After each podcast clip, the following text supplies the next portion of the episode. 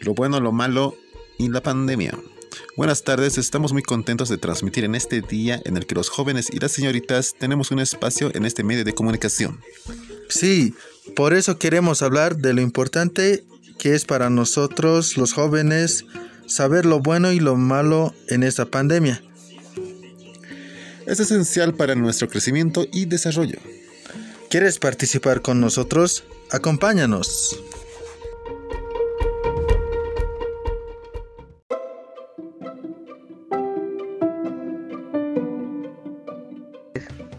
Pero aparte de todo eso, lo positivo y lo mejor de la cuarentena es el hecho de estar relajado, fortalecer los, vínculos familiares con padres, eh, hermanos, realizar recetas, cocinas o todo ese estilo de cosas que en algún momento se te pasaron por la cabeza y no los pudiste llevar a cabo. Sacar el modo artístico, por decirlo así, de hacer música, tocar instrumentos, pintar, realizar cuadros, todo lo que se te venga a la mente como también tocar instrumentos, es un método bastante eh, relajante, por decirlo así.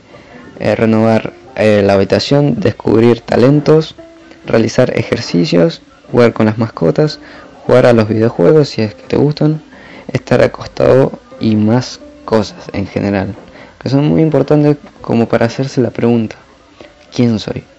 Ya que nadie se conoce a sí mismo y por lo tanto no sabemos de qué somos capaces. Hay que probar cosas y para saber de qué estamos hechos. Y para eso está lo...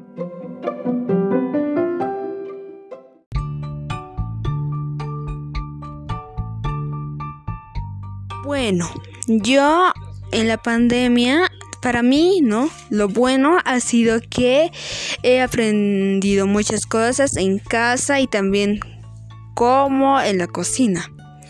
Y así, y lo malo ha sido que no podía salir a la calle porque el COVID-19 yo, o sea, me iba a enfermar.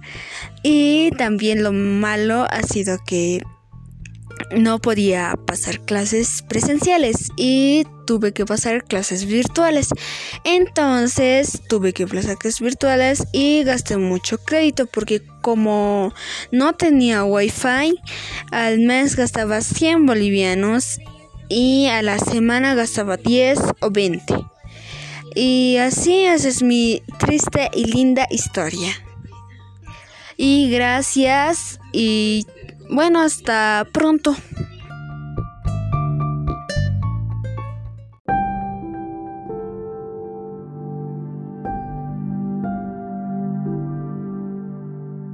Y hasta aquí nuestra participación. Muchas gracias por acompañarnos.